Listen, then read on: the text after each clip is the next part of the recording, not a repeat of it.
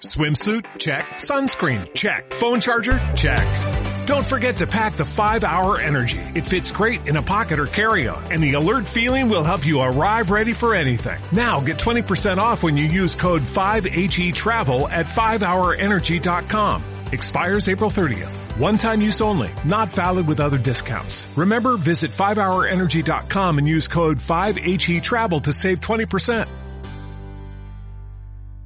Seguimos buscando más opiniones, más análisis y esta noche saludamos a Rafael Ojeda, que es analista macro global y asesor en Fortage Fund. Rafael, muy buenas noches y bienvenido. Creo que no había tenido el placer de charlar contigo.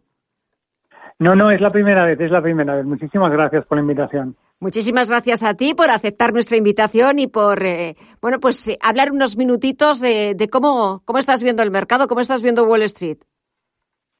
Bueno, pues Wall Street lo veo realmente positivo. Lo cierto es que se esperaba una, se espera una, una, una temporada de resultados realmente positivos, como así eh, parece que, que han empezado.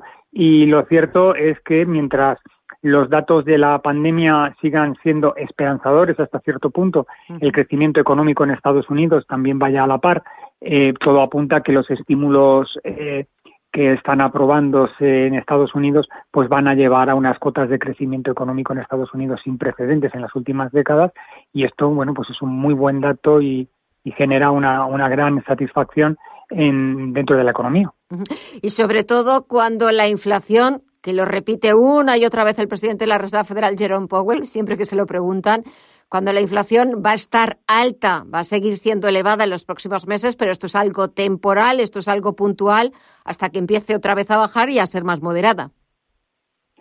Bueno, ahí hay, digamos que eh, tenemos que comprar el discurso de la Reserva Federal, que nos han comentado sí. que efectivamente que, que la inflación es elevada, porque no lo puede evitar, o sea, es que el dato es el que es, el dato que acaba de presentar es el más elevado desde el año 2008, pero bueno, ya se apuntaba que el dato iba a ser muy malo, pero ellos opinan, como muchísimos analistas también opinan, que, que va a ser coyuntural, es decir, que esto va a ser flor de un día, que durante los próximos meses efectivamente la inflación va a seguir siendo muy elevada, eh, bastante más elevada de lo que ellos es, es, eh, tenían eh, considerado en un primer momento, pero bueno, tienen una buena excusa para comentarlo, ¿no? Dicen que bueno, que existen cuellos de botella en la producción, sí. que hay limitaciones en la oferta, que el precio del petróleo pues se le está descontrolando quizás por el problema de Emiratos Árabes Unidos y la OPEP, que pero bueno, que ellos entienden que efectivamente que cuando la gente eh, sale de una pandemia tiene mucho dinero ahorrado, pues compra sin mirar mucho los precios y por tanto, pues siempre se da pie a que la inflación sea más alta. Pero también entienden que para finales de año se corregirá y que la inflación volverá a, a los niveles que ellos estiman en el torno del 2%. Eh, lo que yo creo es que nos tienen que vender ese argumento porque de lo contrario eh, tendrían ellos que estar pensando en medidas de subidas de tipos. Como no pueden darle al mercado esa noticia, pues tienen que vendernos que, que va a ser temporal. El tiempo dará o quitará las razones. Yo sí. entiendo que, que probablemente tienen razón, que ahora mismo estamos en un pico de inflación, pero también sospecho que cuando llegue diciembre tampoco va a caer de una manera tan drástica porque en el momento que el dato de paro sea extraordinariamente bueno, habrá tensiones inflacionistas cuando estemos en, en, niveles de pleno empleo en Estados Unidos y yo creo que la inflación no caerá tanto como ellos estiman.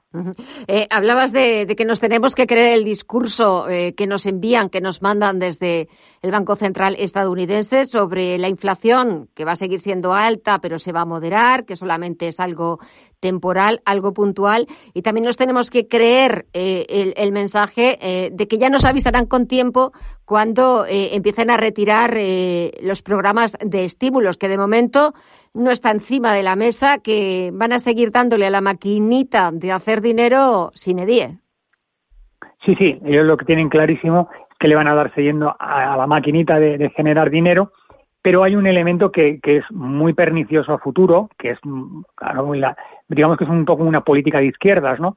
Y es, da igual eh, el monto de la deuda si el Producto Interior Bruto del país crece en parangón, de tal manera que si, por ejemplo, si la deuda crece el 2%, pero el PIB crece el 3%, al final la deuda sobre el PIB incluso disminuye. Pero bueno, la realidad es que la deuda al final hay que pagarla, y eso es un gran, un gran problema. La, la realidad es eh, como tú muy bien indicas, eh, al final, al final habrá, habrá tensiones y ellos lo tienen que tener muy claro. En la última revisión de Jackson Hole eh, ya fueron mayoría los, miembros del, del Consejo que opinaban que la subida de tipos tenía que adelantarse al menos un trimestre y por tanto esto ya generó algo de tensión en los mercados. Yo entiendo que en tanto en cuanto ellos puedan aguantar eh, las subidas de tipos lo van, lo van a hacer. De hecho, el mensaje de hoy sido claro. Falta mucho para alcanzar el nivel de progreso sustancial, que es lo que ellos necesitan o lo que ellos venden para no empezar hacer un tapering o una subida de una subida de tipo de interés. Lo cierto es que ellos son conscientes de que en el momento que empiecen las subidas de tipos de interés puede generar bastantes distorsiones en el mercado, que el mercado no lo entienda y como muchos analistas dicen, en estos momentos eh, la bolsa en Estados Unidos es una bolsa junkie, es decir, eh, está creciendo incluso a unos peres absolutamente absurdos en algunas circunstancias, única y exclusivamente porque eh, no hay alternativa. Pero en el momento que empiecen a subir los tipos de interés va a generar bastantes escalofríos y probablemente el mercado caiga. Y eso es lo que Jerome Powell tiene que intentar evitar a toda costa. Nosotros no vamos a evitar eh, nada, no vamos a evitar, venga, hablar de los resultados empresariales que se han comenzado ya a publicar en Estados Unidos. También aquí en España comenzaremos a conocer en breve esas cuentas de, las cotizadas. Eh, ¿Cuáles son tus previsiones? ¿Cómo están saliendo? ¿Dentro de lo que esperabas o te están sorprendiendo?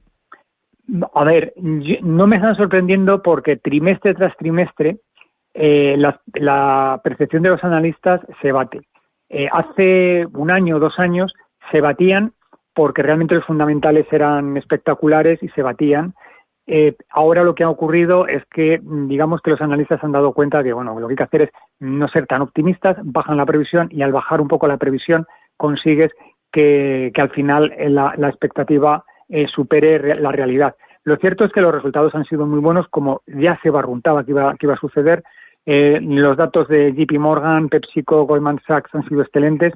Los datos de BlackRock, que ha ganado más de un 27%. Los de Citigroup, que también ha tenido un beneficio de más de, 12.000 millones en el primer semestre.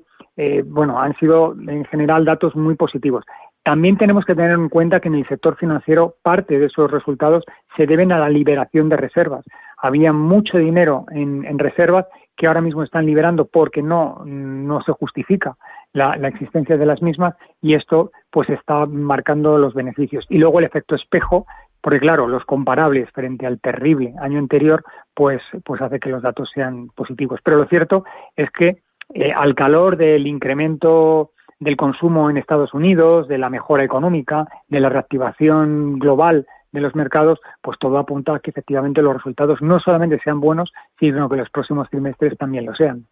Y ya para terminar, Rafael, venga, un valor, un sector para apostar. Pues mira, eh, yo apostaría por todo lo que tenga que ver con el sector digital, con el sector mm, sectores tecnológicos. El sector digital a mí es un sector que me, que me, que me gusta mucho. Compañías como, por ejemplo, eh, Visa, que ha pegado un cambio hacia hacia el tema de la digitalización, temas como Mastercard, también temas de consumo, que son compañías que están entrando mucho en la, en la inteligencia artificial y que, a, través del consumo y que el, el, momento del ciclo les favorece, pues pueden hacerlo realmente bien. Empresas como PayPal y en ese tipo de compañías pueden hacerlo bien. Y sí, solucionan el problema de semiconductores, que es un problema muy gordo, todo lo que tenga que ver con tecnología. Pero el tema de los semiconductores a mí me está, digamos, que poniendo un poco el pie en el freno eh, con ese sector. Pues eh, nos quedamos con esas recomendaciones, con el consejo de Rafael Ojeda, analista macro global y asesor en Fortage Fund. Rafael, ha sido un verdadero placer. Espero que, que hablemos más a menudo, que pases una buena noche y hasta otra próxima ocasión. Un saludo. Muchísimas gracias. A ti. Buenos días. ¿No se merece tu familia lo mejor? Entonces, ¿por qué no los mejores huevos? Ahora, Egglands Best están disponibles en deliciosas opciones. Huevos clásicos, de gallina libre de jaula y orgánicos de Egglands, que ofrecen un sabor más delicioso y fresco de granja, que le encantará a tu familia. En comparación con los huevos ordinarios, Egglands Best contiene la mejor nutrición como 6 veces más vitamina D, 10 veces más vitamina E y el doble de omega 3 y B12. Solo Egglands Best. Mejor sabor, mejor nutrición, mejores huevos. Visita egglandsbest.com para más información.